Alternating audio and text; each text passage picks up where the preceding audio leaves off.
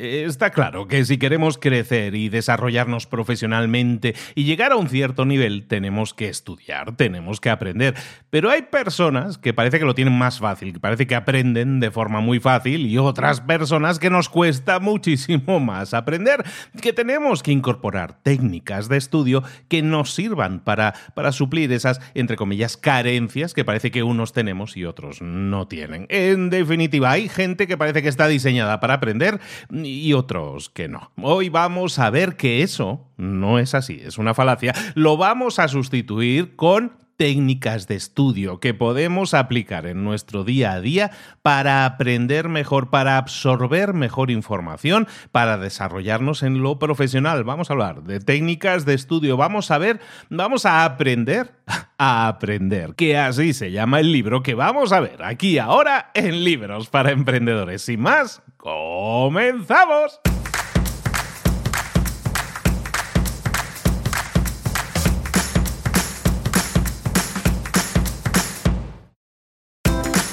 Bienvenidos al podcast Libros para Emprendedores. Para alcanzar el éxito en cualquier negocio que quieras emprender, debes formarte, debes estudiar, aprender para emprender. Y para ello, no hay nada mejor que un libro.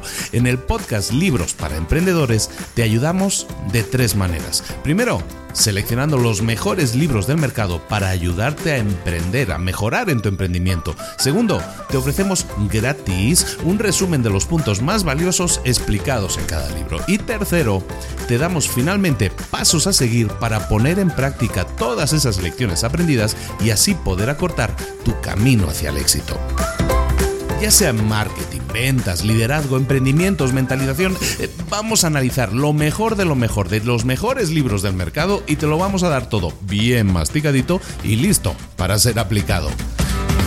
Soy Luis Ramos, empresario y emprendedor, y voy a acompañarte, si me lo permites, en este camino. Sin más, comenzamos.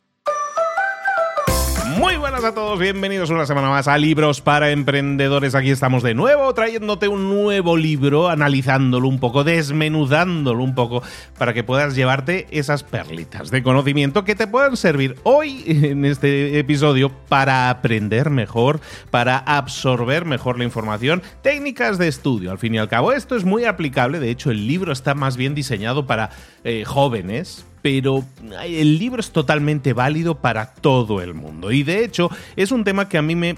Fíjate que en una newsletter, en unos em, emails, si no estás suscrito a mi lista de correo, hazlo, te, creo que te va a valer la pena. Voy poniendo encuestas, voy haciendo encuestas a las personas que tienen la, buena voluntad de responderlas. Y, en muchas de ellas hay personas que les cuesta o de.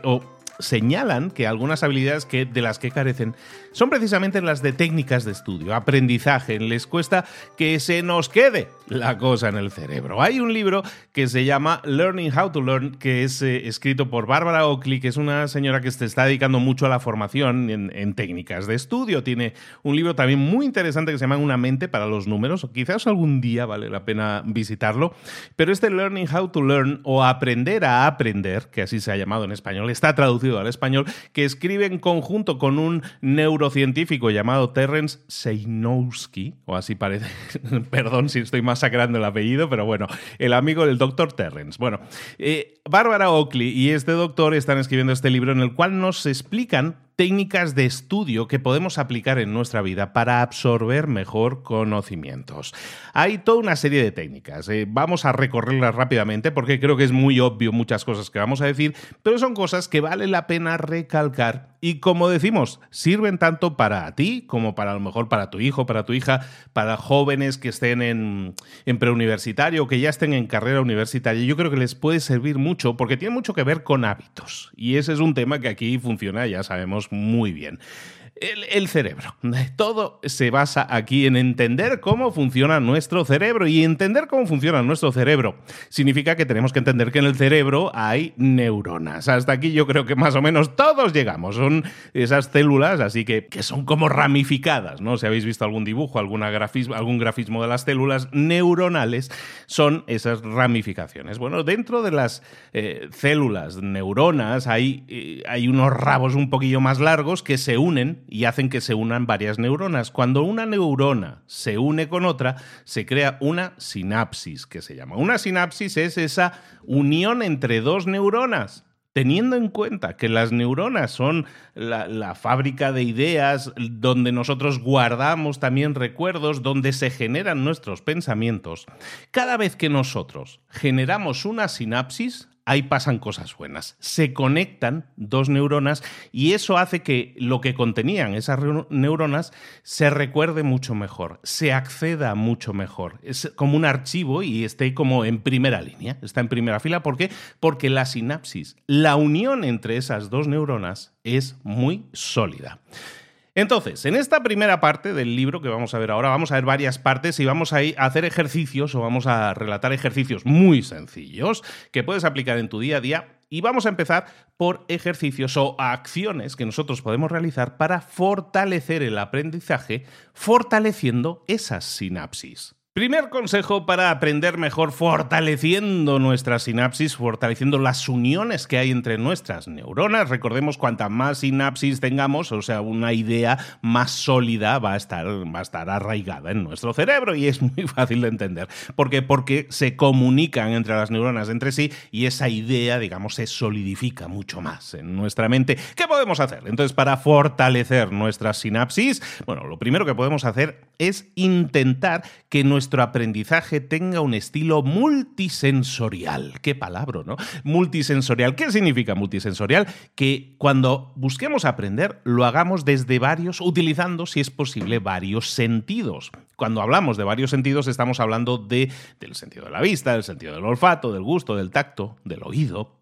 Entonces, si yo voy a aprender algo, si yo me ocupo de estar estudiando algo, si es posible combinar cosas presentadas visualmente con cosas presentadas verbalmente o al revés. Eso me va a servir para arraigar mucho mejor, para que las sinapsis se generen mucho más sólidas. Da igual el estilo de aprendizaje que tú tengas. Hay gente que es más visual, hay gente más kinestésica, hay toda una serie de, de categorías en ese sentido. Da igual tu estilo de aprendizaje. En este caso, vas a aprender mejor si tú ves algo y escuchas algo a la vez que si solo lo recibes con un único estilo de aprendizaje, aunque ese sea tu fuerte. Entonces, ¿esto cómo lo podemos trasladar? Imagínate que tú estuvieras leyendo un libro, ¿no? Y aquí estamos, eh, de alguna manera, esto es como un mini audiolibro lo que estamos haciendo. Pues imagínate que tú quisieras leer un libro. Una fórmula muy conocida, está muy propagada desde hace muchísimos años, es la idea de que cuando tú eh, leas un libro, si es posible, te lo escuches a la vez. Es decir, tú te puedes poner el audiolibro y hoy tenemos plataformas a tutiplén, un montón de plataformas en las que tú puedes escuchar ese libro que estás leyendo a la vez, lo puedes escuchar. Incluso muchas veces leído por el propio autor en su propia voz. ¿Esto qué significa? Que si yo voy a leer un libro, es muy interesante que si tengo acceso al audiolibro, lo haga también a la vez y me ponga el audiolibro y el libro enfrente. Entonces estoy absorbiendo visualmente con el propio libro en papel, si lo tengo así, o electrónico, y además mediante ese incentivo auditivo que sería el propio audiolibro. ¿Qué, ¿Qué, sucede en este caso? Evidentemente tengo que adaptar el audiolibro, y eso se puede hacer, a la velocidad de lectura que yo tengo. Normalmente leemos más rápido de lo que escuchamos. Entonces, ¿qué vas a hacer? Vas a poner la velocidad de ese audiolibro, por ejemplo, de forma que podamos escucharlo a la misma velocidad que nosotros leemos. ¿Qué va a pasar? Vas a absorber muchísima más información, se te va a, quedar ahí metido en el cerebro muchísima más información que si solo lo hicieras con el audiolibro o que si solo lo hicieras leyendo el propio libro. Otra estrategia que nos va a funcionar muy bien a la hora de fortalecer esas sinapsis, esas conexiones neuronales, es el uso de las metáforas. Es un consejo que nos... y es también... muchas cosas de estas las habréis escuchado previamente. Lo que intentamos es tener aquí, tenerlas todas agrupadas. Bueno, el tema de las metáforas. Cuando nosotros estamos añadiendo nuevas ideas a nuestro cerebro, eh, lo mejor que podemos hacer es intentar relacionarlas con algo en nuestras memorias, en nuestra memoria. Y eso eh, lo podemos hacer mediante metáforas. Por ejemplo, hay metáforas que se utilizan mediante frases, ¿no? Frases mnemotécnicas, ¿no? Yo pues tengo una frase que empieza, cada letra de esa frase es la misma letra que tiene lo que yo estoy intentando memorizar. Bueno, pues eso es una frase mnemotécnica. Las estrategias mnemotécnicas, las estrategias como la aliteración, que es la repetición como con rima, ¿no? O, palabras que comiencen todas con la misma letra, todo eso nos puede servir para, eh, de alguna manera, fijar mucho más esa idea en nuestro cerebro. Por ejemplo, el, tema del uso de las metáforas, que es lo que nos aconsejan en el libro. Eh, mira, un ejemplo en español que yo creo que es muy, muy útil y que mucha gente ya conoce, evidentemente, pero es el, es el que yo utilizo para acordarme de los meses que tienen 30 días. Hay un dicho muy conocido en español que es 30 días lleva noviembre como abril, junio y septiembre. Entonces, todos esos llevan 30 días. 30 días llevan noviembre, como abril, junio y septiembre. Te aprendes eso de memoria y automáticamente ya sabes que esos meses tienen 30 días sin pensarlo, prácticamente tienes que pensarlo medio segundo. Si luego ya sabes que 28 tiene febrero, o los años que no tenga 29 tiene 28, eso significa que los demás meses que no estén en ese listado tienen 31. De esa manera estamos anclando mucho mejor ese conocimiento. Si yo me hubiera tenido que aprender mentalmente, decir, enero tiene 31 días, febrero tiene 28 días, me hubiera costado muchísimo más y es mucho más probable que me olvidara. De esta manera, como he asociado ese conocimiento en este caso a una regla mnemotécnica, en este caso no es una metáfora en sí misma, pero una metáfora podría ser, yo que sé, el rey se limpia, no sé qué, no sé cuánto, ¿no? Tienes una frase tipo ahí, como ponen, lo pasa los ejemplos, yo tengo el libro en inglés, entonces pongo los ejemplos en inglés y no traducen bien al español, por eso te digo lo de los meses, pero esa asociación de ideas de una frase a una, a una regla mnemotécnica que te permita recordar algo, te va a ayudar muchísimo. Claro que tenemos que detenernos un momento para pensar en esa regla, para pensar en esa frase y luego anclar esa frase, recordar esa frase, pero eso va a hacer que esa idea se quede muy clavada en nuestra mente. ¿no? Me venía ahora a la mente la idea de en el caso de los meses, ¿no? De 30 a 31 días, hay mucha gente que utiliza los nudillos. A ver, ¿tú qué eres? ¿De nudillos o de la, o de la rima? No, yo soy de la rima.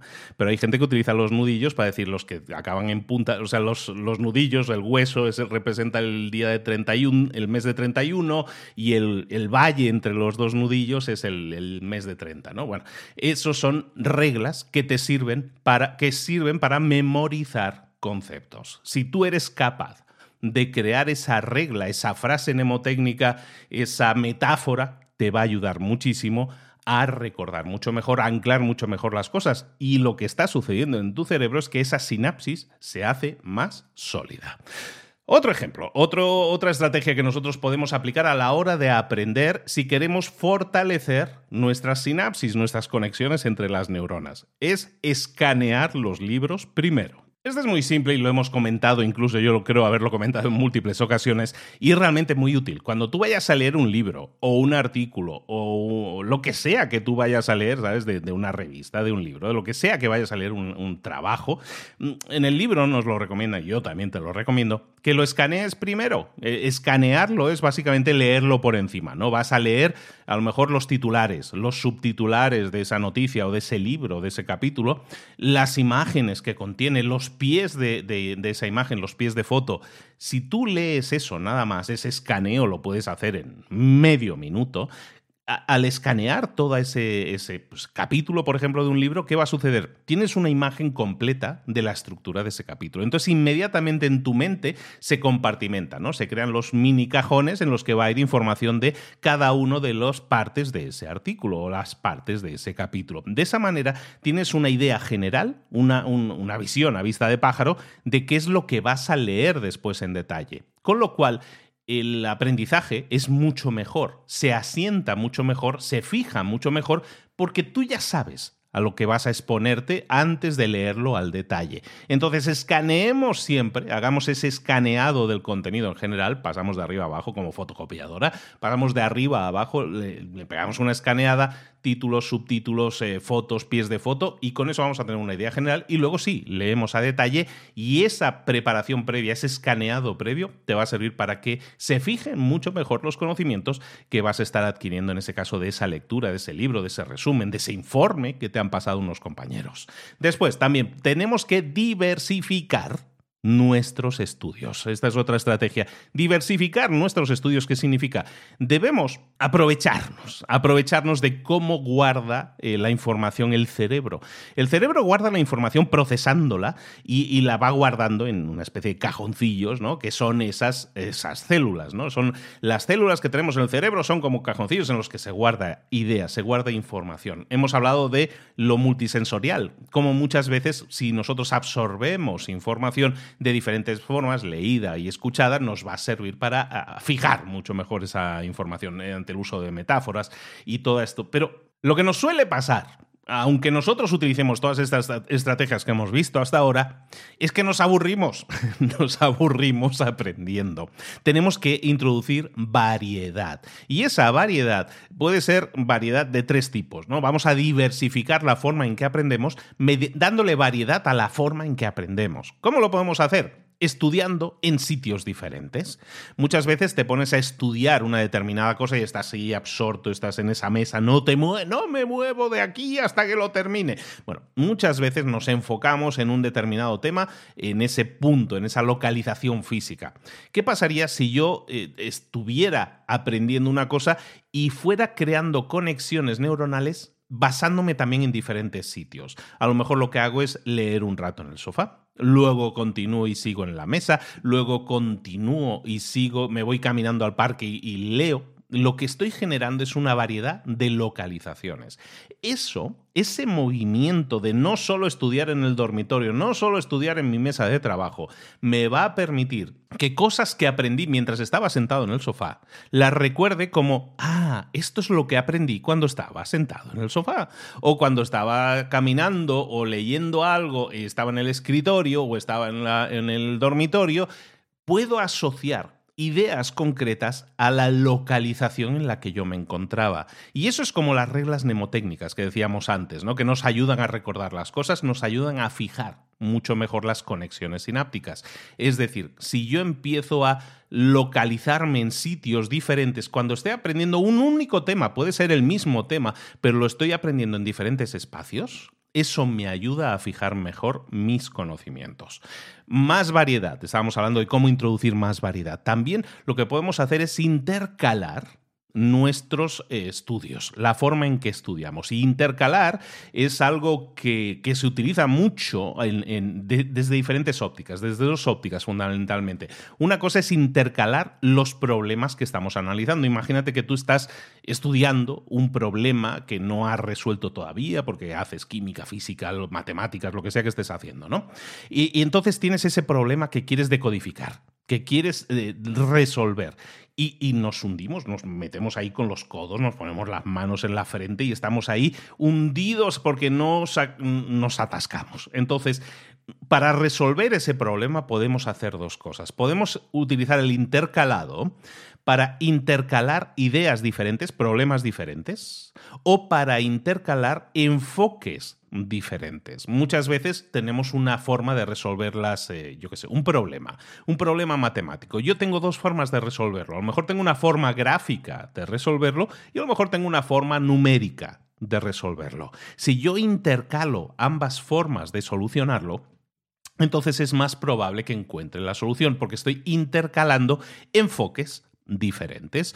Otro intercalado que yo puedo hacer es el, el, tema de intercalar los temas que estoy haciendo. Si yo estoy estudiando un problema de física y me he atascado, lo que puedo hacer es intercalar ese espacio, ese tiempo de estudio. Ahora sabes que voy a ponerme con filosofía o voy a ponerme con otra cosa diferente que también tengo que hacer. Es decir, voy intercalando problemas que no tengo solucionados. No se trata de intercalar tiempos, de decir, voy a definir media hora para esto, media hora para esto y media para esto. No, se trata de intercalar tanto enfoques posibles, lo que decíamos en el primer ejemplo, como también problemáticas posibles que yo tengo que, eh, que, abordar. De esta manera, cuando yo mezclo, hago este remix de intercalados, eso me va a permitir algo que es un entrenamiento para el cerebro increíble, que es que me va a dar la práctica de reconocer diferentes tipos de problemas y también diferentes formas de solucionar problemas. Muchas veces hablamos de la neuroplasticidad o de la forma, para no utilizar palabras raras. Hablamos de que hay muchas personas como que son más flexibles a la hora de resolver un problema, son más creativos a la hora de resolver un problema. No es que sean más creativos, es que han desarrollado más estas habilidades que te estoy diciendo aquí. La, la forma de intercalar enfoques, la forma de intercalar formas de hacer las cosas para buscar una solución, eso es algo que nosotros podemos ejercitar. Entonces, si tú eres capaz de desarrollar esa habilidad de reconocer patrones, de reconocer problemas, de enfocar un problema desde diferentes perspectivas, eso es algo que te va a dar el ejercicio, es como ir al gimnasio que decimos siempre, pues te va a dar el ejercicio necesario, el músculo necesario para que luego, cuando te enfrentes a cualquier otro tipo de problemas, ya tu mente esté acostumbrada a buscar diferentes enfoques o a intercalar diferentes eh, formas de resolver problemas, una forma más física, otra forma más mental, la forma que sea. Tú vas a intercalar formas de resolver problemas y vas a entrenar a tu cerebro para que sea capaz de utilizarlo en cualquier ámbito de la vida y porque está, lo que estás haciendo es echarle músculos a la sinapsis. Estás, estás musculando mucho más, esas sinapsis están haciendo mucho más sólidas, mucha, mucho más fuertes. Terminamos con otra eh, recomendación, otra recomendación. Recordad, estamos hablando en esta primera parte de cómo fortalecer nuestras conexiones neuronales, cómo fortalecer nuestras sinapsis. Todo esto que te estoy dando son recomendaciones que hacen más fuerte nuestras conexiones de neuronas. Lo último que comentan en el libro es que nosotros deberíamos intercalar temas de estudio diferentes para generar variedad, para que no nos aburramos. A lo mejor nosotros estamos acostumbrados a decir, yo hasta que no termine todos mis problemas de matemáticas, no, lo voy, no voy a intercalar nada, no me voy a centrar en nada más. Está bien, pero fíjate, hay un ejemplo muy claro y que todo el mundo va a entender. Imagínate que tú estuvieras o tienes un hijo y está aprendiendo matemática muy básica, ¿no? Está aprendiendo a sumar y luego está aprendiendo a restar. A lo mejor ahora eso ya lo tiene más o menos dominado. Sumar y restar ya lo ha aprendido. Y ahora quieres que aprenda a multiplicar. Entonces, ¿qué haces? Normalmente decimos, venga, ahora las tablas de multiplicar o ahora, venga, eh, ponte a hacer multiplicaciones como si no hubiera un mañana. Podemos hacer ese enfoque, que es me voy a centrar en el nuevo problema a fondo, o lo que puedo hacer es estudiar cosas diferentes a la vez o recordar y asentar cosas diferentes. Es decir, si yo quiero que mi hijo aprenda a multiplicar, esto es extrapolable a cualquier problemática, a ¿eh? cualquier enfoque, pero yo creo que sí se entiende muy bien. Si yo quiero que el niño ahora aprenda a multiplicar, no le voy a poner exclusivamente 20 problemas de multiplicación, sino que le voy a poner tres problemas de multiplicación, le voy a intercalar una suma, luego vienen dos problemas de multiplicación y le pongo una resta, luego le pongo otros dos o tres problemas de multiplicación y le vuelvo a poner dos sumas y luego una resta y luego le pongo más problemas de multiplicación. Es decir, voy insertando novedad en las cosas que ya estoy aprendiendo. Aunque fueran cosas que yo ya he aprendido, lo que hago es refrescarlas, lo que hago es asentarlas. Y el hecho de hacer cosas, por ejemplo, si yo estoy aprendiendo a multiplicar, y me pongo a hacer cosas que tienen que ver con sumar, que en teoría ya sabía, lo que hago es asentar tanto sumar como multiplicar porque me permite estar en formato aprendizaje, en formato encontrando soluciones de forma más rápida, porque ya sé sumar y eso me ayuda a aprender a multiplicar. Si esto lo extrapolamos a tus proyectos, porque aquí hay gente que dice, pero esto es para los niños que estudian, esto es para todos. Esto es para todos. Si tú eres un empresario, si tú eres un empleado, si tú eres un directivo y tienes toda una serie de informes, enfoques, tomas de decisiones, una toma de decisión para alguien que trabaja en una empresa no es otra cosa que un problema al cual todavía no se le ha encontrado una solución, porque esa solución va a depender de la elección que tú tomes. ¿Cómo tomas tú las elecciones? Eh, a nivel profesional, eh, a nivel estudiante, a nivel universitario, a nivel profesional en el trabajo, ya como empleado, como directivo, tú lo que vas a estar siempre es tomando decisiones. Esas decisiones, tómatelas como problemas. Cuando un problema no encuentres decisión definitiva y te atasques, Prueba a variar el espacio en el que lo estás haciendo, variar el enfoque que estás eh, utilizando, variar en este caso los, los temas que estás enfocando y cómo los estés abordando, te va a dar novedad en el cerebro y esa novedad te va a permitir refrescarlo. Y eso va a hacer que muchas cosas que a lo mejor no tengas resueltas, se vayan resolviendo muchas veces de forma solos. Dices, es que dejé de pensar un rato en ese problema, me puse a caminar hacia otra cosa, ahora hablaremos de eso, y me vino ya la solución. Cuando nosotros nos enfrentamos a tomas de decisión, es importante que entendamos cómo funciona nuestro cerebro y que le echemos una mano, caramba, que le ayudemos. Entonces hemos estado hablando de las neuronas, en esta primera fase hemos hablado de las neuronas y de esas, de esas conexiones sinápticas, de esas sinapsis que se producen entre neuronas. Cuanto más sólida sea la conexión, mejor y más arraigada va a ser la idea que yo esté guardando en, ese espacio de memoria. Ahora bien, las neuronas también las podemos poner fuertes, también las podemos hacer que crezcan. No solo las conexiones, que es lo que hemos hablado ahora, sino que nosotros podemos hacer que estén supermusculadas nuestras eh, neuronas. Podemos estimular, como se diría bien dicho, es podemos estimular el crecimiento neuronal. ¿Cómo podemos estimular ese crecimiento neuronal? Podemos aplicar un aprendizaje que estimule ese crecimiento. Es decir, la forma en que nosotros aprendemos puede estimular, puede animar a las células neuronales a crecer, a desarrollarse más, a ser más musculosas, más potentes. Entendamos cómo funcionan las neuronas. Las neuronas, no me voy a poner muy técnico, eh, ya sabéis, pero dos palabritas, dos palabras. En este caso, eh, una neurona, si la habéis visto, ah, es como, pues yo sé, como una especie de huevo frito mal dibujado. Es como una especie de huevo frito que tiene ramificaciones, que tiene ramitas. Esas ramitas se llaman dendritas. Las dendritas son esas ramitas que tienen las neuronas alrededor de este huevo frito. Ahora bien, Luego, además de las dendritas, que son las ramificaciones, que de alguna manera son como las orejas, es por donde la neurona escucha. Esos son las dendritas, esos ramitos, esas ramificaciones.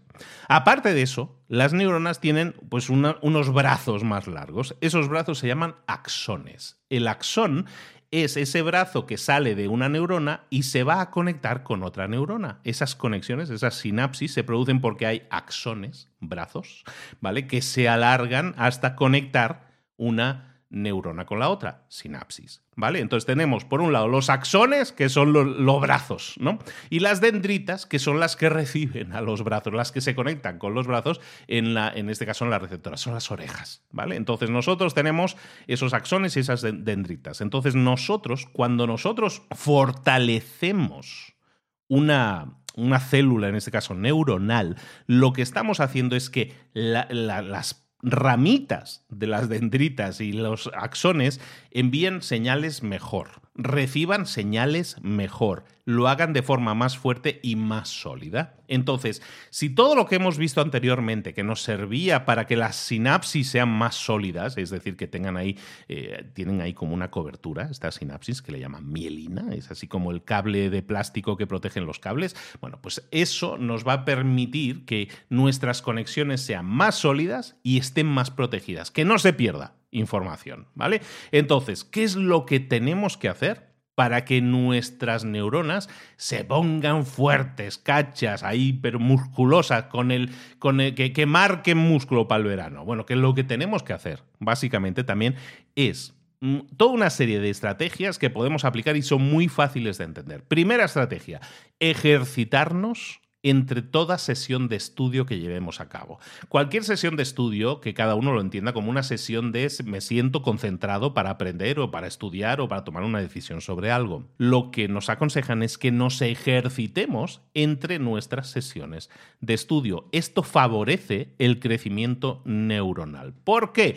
Bueno, pues resulta que cuando nosotros hacemos ejercicio, y ejercicio no se trata de ponerte a boxear, ¿eh? ejercicio puede ser a lo mejor salir a caminar a un, a un ritmo más o menos rápido, eso genera una hormona, el ejercicio genera una hormona que se llama BDNF. La BDNF forma o ayuda a formar, fortalecer las dendritas y básicamente la sinapsis también de nuestras conexiones. Entonces, si nosotros tenemos que concentrarnos en estudiar, entonces vamos a estudiar, pero paramos, nos levantamos y hacemos algo físico, algo que represente ejercicio. Puede ser caminar, puede ser trotar, puede ser correr, puede ser levantar unas pesas, todo aquello que signifique para el cuerpo actividad física, desgaste, que quememos calorías.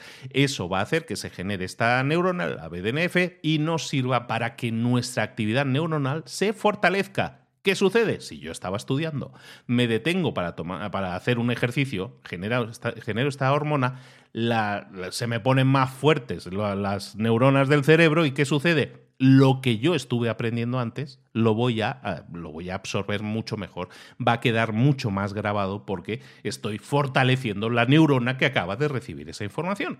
Luego, otro ejercicio que puedes realizar para potenciar el crecimiento de tus neuronas, y tiene mucho que ver con la forma en que nosotros estudiamos o aprendemos o memorizamos las cosas, es que la forma más efectiva de estudiar es lo que llaman en el libro el recuerdo activo. El recuerdo activo consiste en reproducir o reescribir de alguna manera las ideas que están en tu mente, pero sin acudir al material original. Imagínate que tú tienes un eh, un texto que has tenido que estudiar y que tienes de alguna manera que memorizar o por lo menos recordar o por lo menos reinterpretar. Tú normalmente lees el texto y te lo vas repitiendo, mis hijas, por ejemplo, ¿no? que muchas veces tienen que memorizar eh, versos o cosas que tienen que hacer, o canciones y todo eso que hacen repetir, repetir, repetir, viendo el texto que está escrito. ¿No? Entonces, lo que nos aconsejan en el libro es que no hagamos esto, que cuando ya tengamos leído, cuando hayamos leído lo que, aquello que queríamos memorizar, lo que vamos a hacer es decir de memoria cómo nosotros lo recordamos.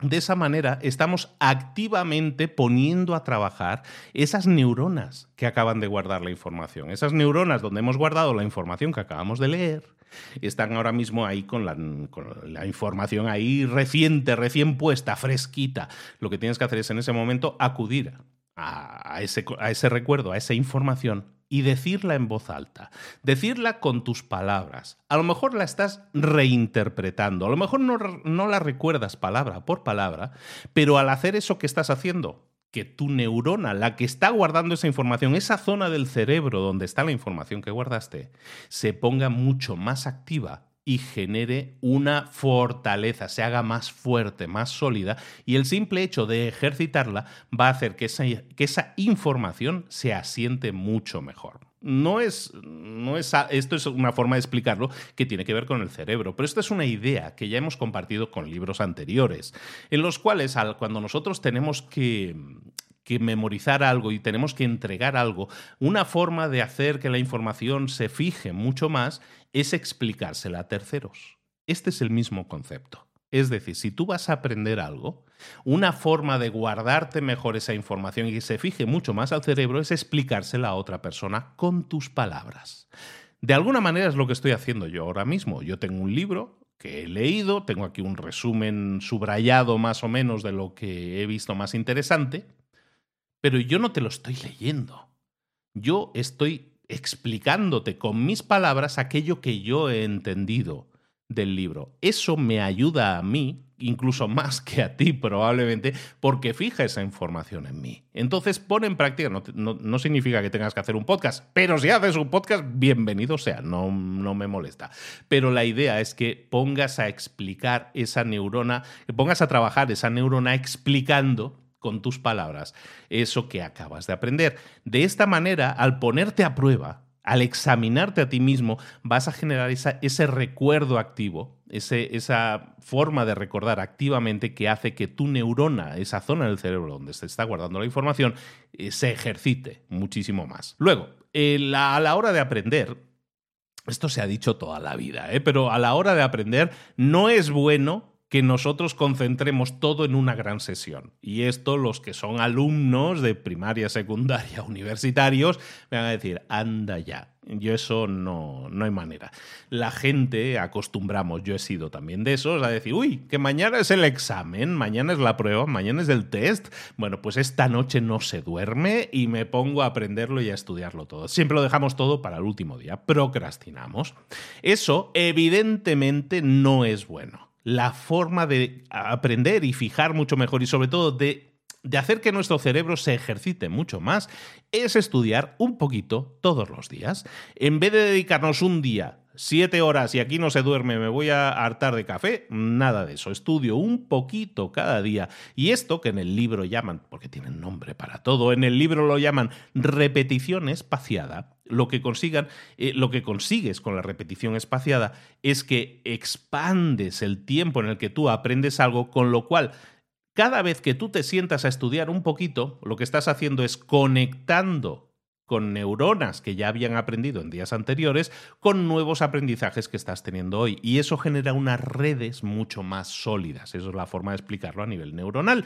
Pero básicamente nos sirve para estudiar en múltiples sesiones y tener muchos más, mucho más, claros los, los conceptos, mucho más claros todas las formas en que unas ideas se conectan con otras. Y nos permite tener una visión mucho más general. ¿Por qué? Porque también en nuestra vida hemos hecho mini espacios en nuestra vida para crear esa vista más general. ¿no? Y, como comentábamos en, el punto, en puntos anteriores, cuando yo utilizo espacios diferentes para aprender, yo puedo ligar las ideas a esos espacios. Lo mismo sucede cuando yo puedo ligar un aprendizaje a un momento en el tiempo. Es decir, esto lo aprendí cuando estaba sentado en el sofá o esto lo aprendí el martes después de ir a no sé dónde.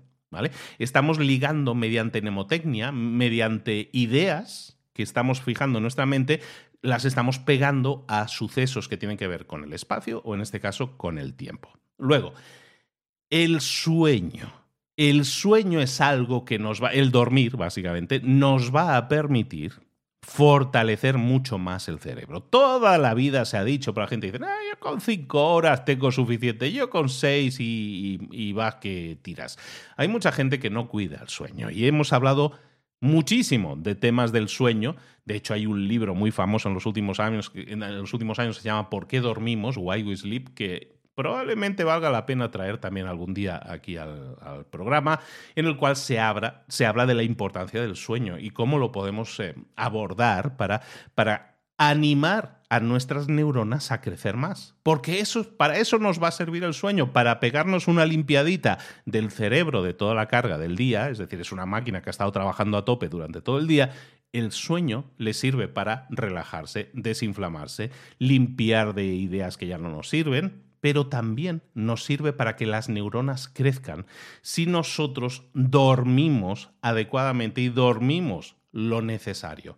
Tenemos que dormir, tenemos que tener el, sueño reparador, que así se llama, ¿no? el sueño reparador. ¿Por qué? Porque nos va a servir para reorganizar la información, nos va a servir para ayudar a recordar mejor, porque cada vez que nosotros dormimos lo que hacemos es dejar que tranquilamente las neuronas se reordenen y se reconecten o se conecten o se solidifiquen las, relaciones que hay entre ellas. En definitiva, nos ayuda, nos limpia, limpia el cerebro, nos relaja y es totalmente funcional a la hora de decir, he aprendido un poco hoy, mañana voy a aprender un poco. Si en medio he dormido, eso va a hacer que la conexión sea infinitamente mejor.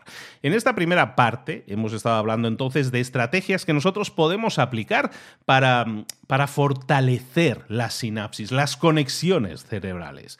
Ahora lo que vamos a hablar en esta, en esta nueva sección, vamos a hablar de cómo podemos manipular la forma en que pensamos para maximizar nuestro aprendizaje. Hay diferentes formas de pensar. Hay una forma de pensar que es el pensamiento enfocado el pensamiento enfocado, según nos dicen en el libro. Eh, hay otros libros que hablan más o menos de lo mismo y les dan otros nombres. En este libro le llaman, y, está bastante bien, es bastante fácil de entender, el pensamiento enfocado y el pensamiento difuso. El pensamiento enfocado es aquel que sucede cuando tú estás enfocado en algo. Eh, si tú estás pensando en un problema específico que tienes que resolver, estás en pensamiento enfocado. Cuando estás en este modo, la actividad en tu cerebro está concentrada en una zona específica de tu cerebro. Hay una zonita de tu cerebro que está trabajando a tope. En el pensamiento difuso, que es el otro tipo de pensamiento, el pensamiento difuso sucede cuando tú dejas mm, a tu imaginación vagar, libre, ¿no? Te pones ahí sentado en el sofá o sentada en el sofá y dices, mm, me quedo ahí, no sé, ¿qué estás pensando?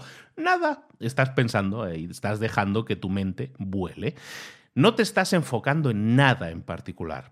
Cuando tú estás en este modo, que es el pensamiento difuso, que llaman en el libro, la actividad en tu cerebro también está revoloteando en diferentes zonas del cerebro. Es decir, tu, zona del cerebro no está siendo una única la que está activa, sino que está revoloteando y tienes por aquí unas neuronas trabajando, otras otras. ¿Por qué? Porque tus ideas también están revoloteando de forma difusa. El pensamiento difuso hace que nosotros no procesemos la información a detalle pero nos puede servir para crear nuevas relaciones, para enlazar ideas diferentes. ¿Por qué? Porque estamos activando diversas zonas del cerebro de forma aparentemente aleatoria, pero resulta que estás despertando una idea que aprendiste hace un mes y la estás relacionando o la estás mezclando ahora mismo con una idea que, acabas de, que acaba de acudir a tu mente. Y lo que haces es conectar esas ideas. Se generan nuevas sinapsis cuando nosotros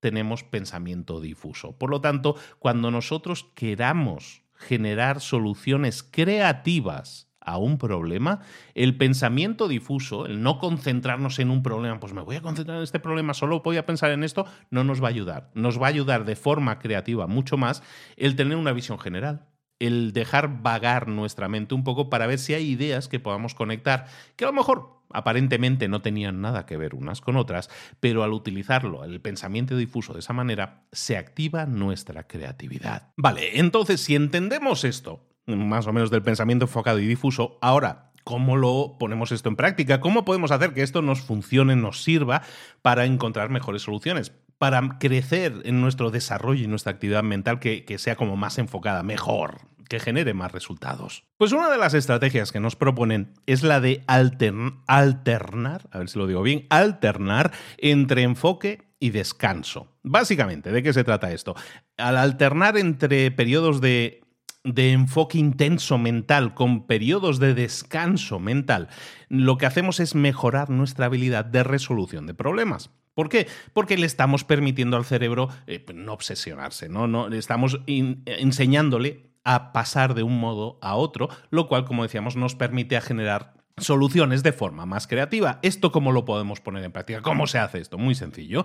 Tú estás enfocándote en algo que estás estudiando, que estás aprendiendo, que estás absorbiendo. pues te enfocas a tope, ¿no? Y quedas ahí hasta que llegas a un punto en que te, a lo mejor ya te has bloqueado, que ya no estás avanzando, ¿no? Como que ya, ya, ya me he atascado, ya estoy aquí que no, que no sigo avanzando. Lo que has hecho es estar en pensamiento enfocado.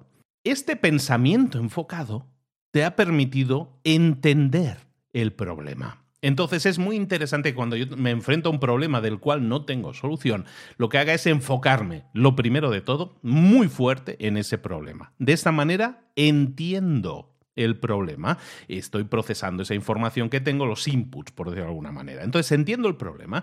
Entonces, ¿qué hago? Pausa me tomo mi pausa y me dejo, dejo volar la mente, me voy por ahí un rato, me desconecto de ese problema y dejo que mi mente empiece a volar. ¿Qué es lo que estoy haciendo? Estoy activando ese modo difuso, esa forma de, de pensar difusa. ¿Y qué sucede cuando hago eso? Mi mente empieza a trabajar en la búsqueda de una solución. La solución no la tengo, la solución no me la daba el pensamiento enfocado, la solución creativa me la da el pensamiento difuso. Por lo tanto, si yo enfoco primero mucho, mucho, mucho en aprender el problema, entender el problema bien, y luego dejo vagar a mi mente, dejo de lado el pensamiento enfocado, dejo mi mente vagar y a ver qué sucede, mi mente va a buscar en sus archivos ideas, eh, las va a traer, las va a estudiar, las va a analizar y va a buscar cosas que tengan en común diferentes ideas. Si yo dejo a mi mente hacer eso, evidentemente, si yo he nutrido a mi mente previamente, va a tener muchas ideas.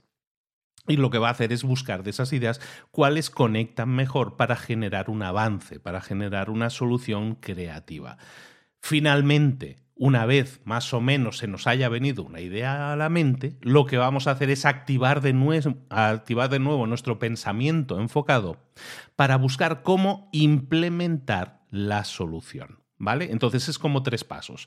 El primer paso, entender el problema. ¿Cómo? Con pensamiento enfocado. Segundo paso, encontrar la solución con pensamiento difuso. Y tercero, implementar esa solución de nuevo con pensamiento enfocado. Si nosotros aprendemos a ejercitar nuestra mente para ir saltando de uno a otro, vamos a ver que hay cosas como la comprensión o la implementación que necesitan de enfoque, pero la creatividad lo que necesita es de mente difusa. ¿De acuerdo? Otra otra, otro enfoque, otra estrategia que nosotros podemos utilizar, y esta la hemos visto, me viene a la mente, por ejemplo, en el libro de, de Trágate ese sapo, ¿no? En este libro se hablaba de que, de que tenemos que enfocarnos en las primeras rocas, ¿no? Como los grandes problemas que yo tengo que, que solucionar, la idea es que siempre me enfoque primero en los problemas más difíciles. Si yo tengo un problema que no tengo solución, yo qué sé, una lista de problemas que tengo que solucionar y hay uno que es el más gordo, ese es el que tengo que atacar primero. Los problemas más difíciles los atacamos primero, los temas más difíciles los atacamos primero. Porque cuando nosotros necesitamos hacer nuestras tareas, nuestros deberes, nuestros exámenes, eh, nuestros estudios o una toma de decisiones, lo importante es que primero tengamos la posibilidad de resolver los problemas más difíciles y al resolver el más, difícil primero, normalmente sucede que otros problemas más pequeños o se vuelven irrelevantes y desaparecen, o realmente son mucho más fáciles de resolver. Cuando yo me enfoco en un problema principal, probablemente estoy quitando la mayoría de problemas secundarios también muchas veces o los estoy facilitando. Por lo tanto, me enfoco, como hemos, hemos estado diciendo hace un momento, ¿no? me enfoco en entender el problema, encontrar la solución implementarla siempre del problema más difícil primero. Finalmente vamos a hablar de, de, cómo hacer un uso más eficiente de nuestra memoria, de nuestro cerebro. Tenemos que entender, eh, vamos a ver dos tips, los dos últimos tips, que tienen que ver con cómo utilizar mejor, cómo hacer, mm, cómo hacer más eficiente nuestro cerebro. Tenemos que entender que en nuestro cerebro hay dos áreas, dos tipos de memoria diferente. Uno es lo que se llama la memoria de trabajo y otro la memoria a largo plazo. ¿Qué es la memoria de trabajo? La memoria de trabajo está mm, en lo que se llama el córtex prefrontal, que básicamente es la parte más, más interna del cerebro. Es, para hacernos una idea, es la parte del cerebro que está detrás de tus ojos. ¿vale? Esa es la parte del cerebro eh, que se llama memoria de trabajo qué sucede en la memoria de trabajo es la parte más activa del cerebro cuando tú estás escuchando esto ahora mismo, cuando nosotros estamos pensando en algo. Y lo que sucede aquí es que las ideas se suelen quedar aquí durante muy poco tiempo, las conexiones neuronales funcionan durante muy poco tiempo. Y se dice, y, los libros, cada uno dirá sus números, pero más o menos en este libro dicen que puede contener a la vez cuatro ideas cuatro conexiones, eh, cuatro cadenas de conexiones de sinapsis eh, a la vez, básicamente. Es decir, que podemos tener cuatro ideas a la vez en nuestro cerebro, en nuestra corteza prefrontal, lo que se llamaría la memoria de trabajo, ¿vale? Y luego tenemos lo que es la memoria a largo plazo. La memoria a largo plazo, ¿no? Es el archivo. ¿no? Nosotros podemos tener la memoria de trabajo, que es donde tenemos las ideas que estamos moviendo en este momento en nuestra mente, y luego tenemos el archivo. Ese archivo, esa memoria a largo plazo, es lo que se llama el, lo que está en el córtex cerebral, básicamente en la parte externa de tu cerebro. Todo eso es el archivo. Ahí hay conexiones de sinapsis, todo eso exactamente igual, todos son neuronas al fin y al cabo, pero lo bonito de ese archivo es que es muy grande y caben muchas ideas. Puede contener ideas ilimitadas. Nunca nos lo acabaríamos. Nuestro cerebro es una máquina increíble. Nunca nos lo vamos a acabar. Entonces puede contener ideas sin límite. ¿Dónde las guardaremos? En este archivo. ¿Qué sucede? Que en ese archivo están guardadas de forma indefinida pero no las tenemos disponibles siempre. Lo que tenemos disponible siempre es nuestra memoria de trabajo. Si queremos trabajar con una idea, tenemos que recordarla, traerla desde el archivo y ponerla en nuestra mesa, en nuestra mesa de trabajo, en nuestra mente de trabajo, en nuestra memoria de trabajo. Y así es como trabajamos. Entonces, tenemos que entender esto para entender que también nuestro cerebro tiene unos entornos de trabajo en los que nosotros les podemos facilitar que funcione mejor. Si nosotros entendemos que en nuestra memoria de trabajo no, hay mucha, no nos caben muchas ideas a la vez.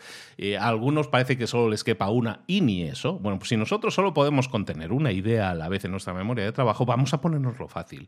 Entonces, estrategia, eh, en este caso, para ayudar a que nuestra memoria trabaje mejor, nuestro trabajo sea, nuestro cerebro sea más eficiente, vamos a evitar distracciones. Cuando nosotros hablamos de evitar distracciones para aprender mejor, de lo que estamos hablando es de que nuestro cerebro, en nuestro cerebro de trabajo, solo puede contener tres a cuatro ideas a la vez. Puede estar trabajando, dándole vueltas, masajeando, como le queramos decir, haciendo la masa o la receta de cuatro ideas a la vez. Entonces, si nosotros metemos distracciones, es decir, si yo estoy estudiando, por ejemplo, estoy intentando aprender algo y tengo música de fondo, y tengo el teléfono y las notificaciones. Y de fondo tengo un vídeo de YouTube y de fondo tengo la tele. que hay gente que trabaja así, eh, ¿qué sucede? No se lo estoy poniendo fácil a mi mente. ¿Por qué? Porque una parte de mi mente de trabajo está eh, atendiendo a lo que sale en la tele y otra al vídeo de YouTube y otro está mirando de reojo eh, qué es lo que sucede en las notificaciones de mi teléfono. Entonces no se lo ponemos fácil.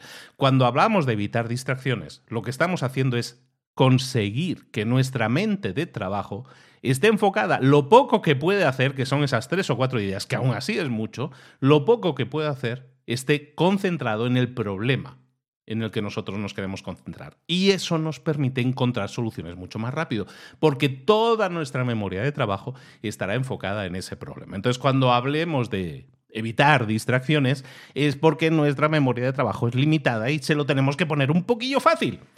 Y eso nos lleva al último consejo, que como os digo es algo que muchas veces tiene que ver con el sentido común, pero que cada vez somos menos conscientes de que nos estamos nos lo estamos poniendo difícil. Le estamos poniendo a nuestro cerebro cada vez más difícil el aprender.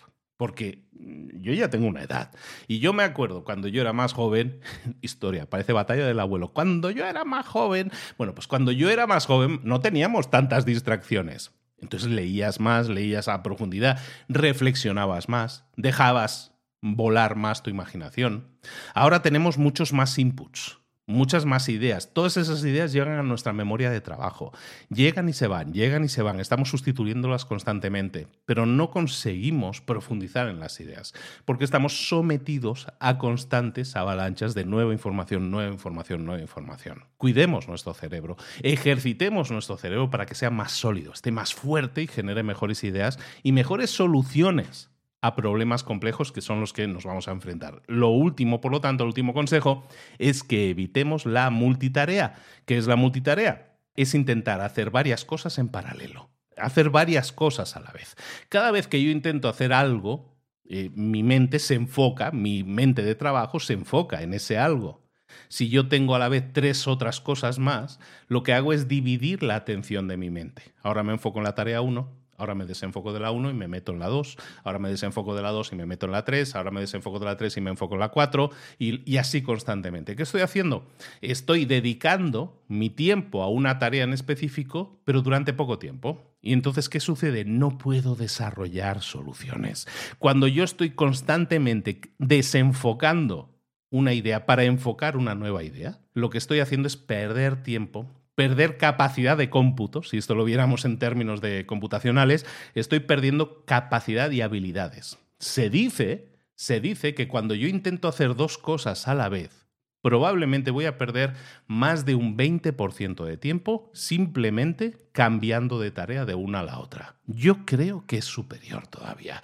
Pero básicamente lo que tenemos que hacer es evitar hacer multitarea. Como hemos estado viendo hoy, yo me puedo dedicar a aprender algo, a estudiar algo, a, intentar analizar algo. Y si me canso o me atasco, paro y me dedico a otra cosa o hago una, una, actividad física, algo que me permita desconectar la mente de trabajo. Lo que no hago es estar saltando, picoteando en diferentes ideas, diferentes problemas, para ver cuál soluciono antes.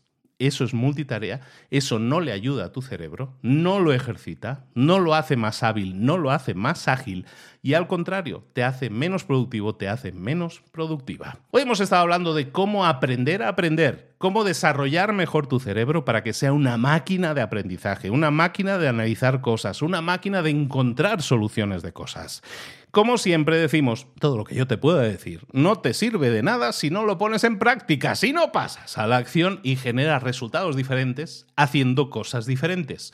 Hoy hemos estado hablando de cómo funciona nuestro cerebro y cómo nosotros influimos en cómo funciona nuestro cerebro. No hay gente más lista, no hay gente más inteligente, no hay gente que sea más ágil mentalmente. Hay gente que a lo mejor entrena más. Igual que hay gente más rápida en los Juegos Olímpicos y otros menos. Tú puedes entrenar también tu cerebro para hacerlo más ágil, más fuerte, más resolutivo, más creativo, más ingenioso.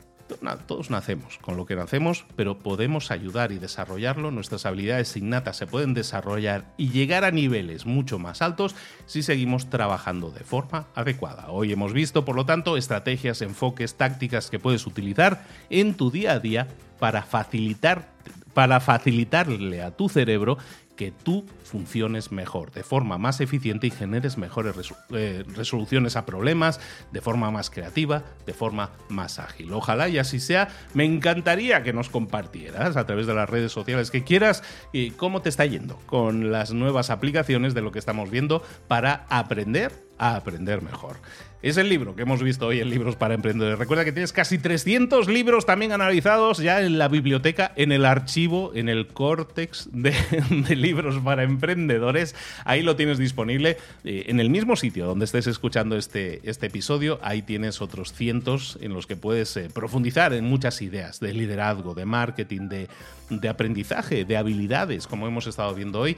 Muchísimas cosas, hábitos, hay de todo. Yo creo que muchas herramientas muy útiles, pero como siempre decimos, pasa la acción, ponlas en práctica, obtén resultados diferentes y me lo compartes. Solo te pido a cambio una cosa, si estás escuchando esto en un Spotify, Apple Podcast o similar, ahí debajo del título Libros para Emprendedores suelen salir unas estrellitas. Haces clic eso, haces clic ahí ahora mismo y me dejas cinco estrellitas, un comentario si te da la aplicación la posibilidad, también te lo agradezco, los leo todos y te los agradezco muchísimo. Y esas estrellitas que acabas de poner, si las acabas de poner, espero que sí, eh, esas estrellitas sirven para que se esté mejor puntuado, para que otras personas lo descubran y puedan aprovecharse de este conocimiento. Lo que estás haciendo es algo bueno para el mundo, compartiendo conocimiento para que otras personas también crezcan y hagamos de esto un mundo mejor.